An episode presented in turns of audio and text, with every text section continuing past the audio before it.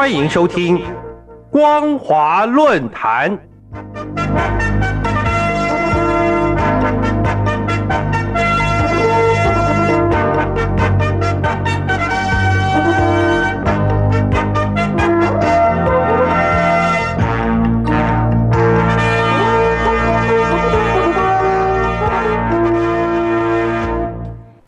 各位听众朋友好，欢迎收听光华论坛，我是罗杰。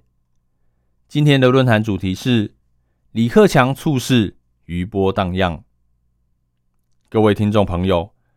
中共官方媒体最近发布新闻证实，曾经位居中共第五代领导高层的前国务院总理李克强，突发心脏病抢救不及，在十月二十七号凌晨猝逝消息传出以后。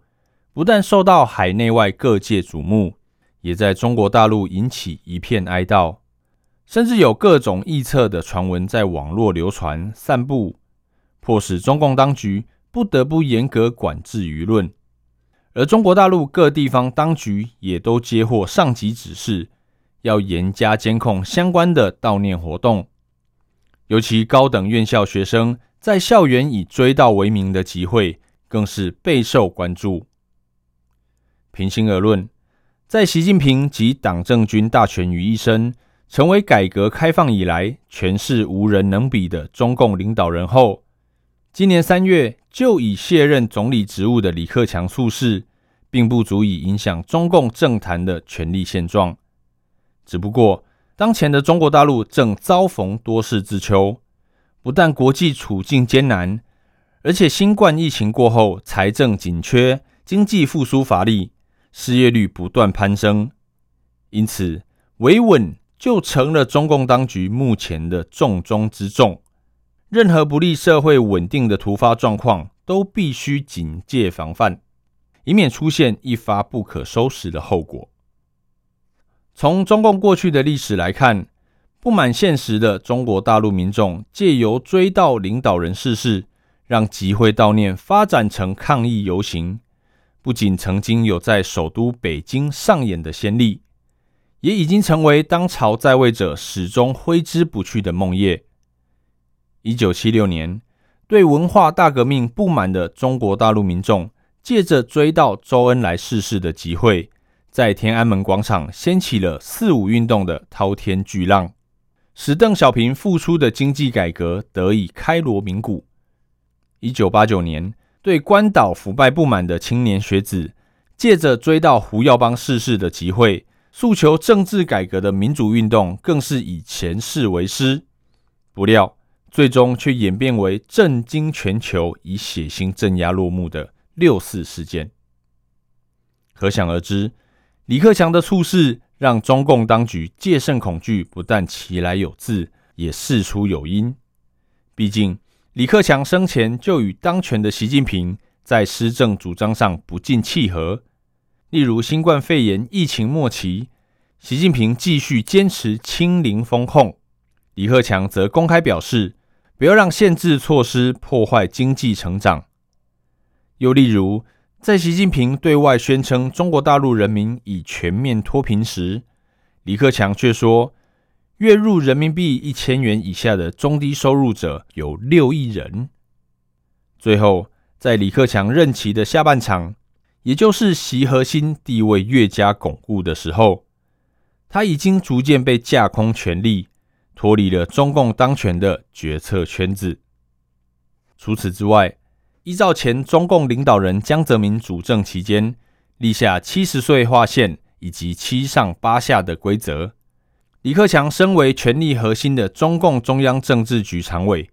原本可以循例接任人大委员长的职位，而在二十大换届交接后，继续留任党中央。不料后来的发展，竟是所有共青团出身的人都全数出局，成了习近平全盘掌权的局面。这让当时为李克强感到不平的人怨恨难消。也是如今悼念活动受到密切监控的主因，以防有人借机制造事端。而事实确是如此。最近中国大陆网络上传闻李克强的死因并不单纯，有人说在他身边的医疗团队是国家等级，严格到外人难以想象的程度。即使对卸任领导的照料也无微不至，一次游泳就心脏病发去世，实在是令人无法信服。也有人说，李克强真正的死因是中共党内斗争，说他下台后抑郁度日，是被活活气死的。有些比较偏激的网民，甚至绘声绘影的提出了阴谋论的说法，似乎中共当局过去惯于遮遮掩掩。封锁新闻，而这次反常的披露消息却引起了许多揣测。不止如此，中共外交部长秦刚、国防部长李尚福被先后免除了职务，但是至今仍旧不见人影，去向如何也是讳莫如深。然而，中共官方媒体始终不加以评论，让外界如雾里看花。对照这次李克强猝逝新闻发布的迅速快捷，难免起人疑窦，所以网络上因而充斥着种种臆测的传言。记得在一九九零年代，中共当局全面封锁消息，使中共元老邓小平病危的传闻，每隔一段时日就会出现。从一九八九年六四事件发生到九七年他过世为止。总计出现了不止二十次的病危传闻。当然，李克强的地位自然不能与当年的邓小平同日而语。不过，打从中共政权建立以来，个别领导人往往具有明显的关键性作用。不但官员的职务任免完全基于当权者个人喜恶，也反映出中共以党领政，强化了内部权力布局的重要性。这就埋下了中国境内动荡不安的隐忧，让维稳始终是当权者的重要课题。尽管谢权退位的李克强处事就像是投石入海，没有兴起太大的波澜，但在秦刚、李尚福两位中共高官相继被免职、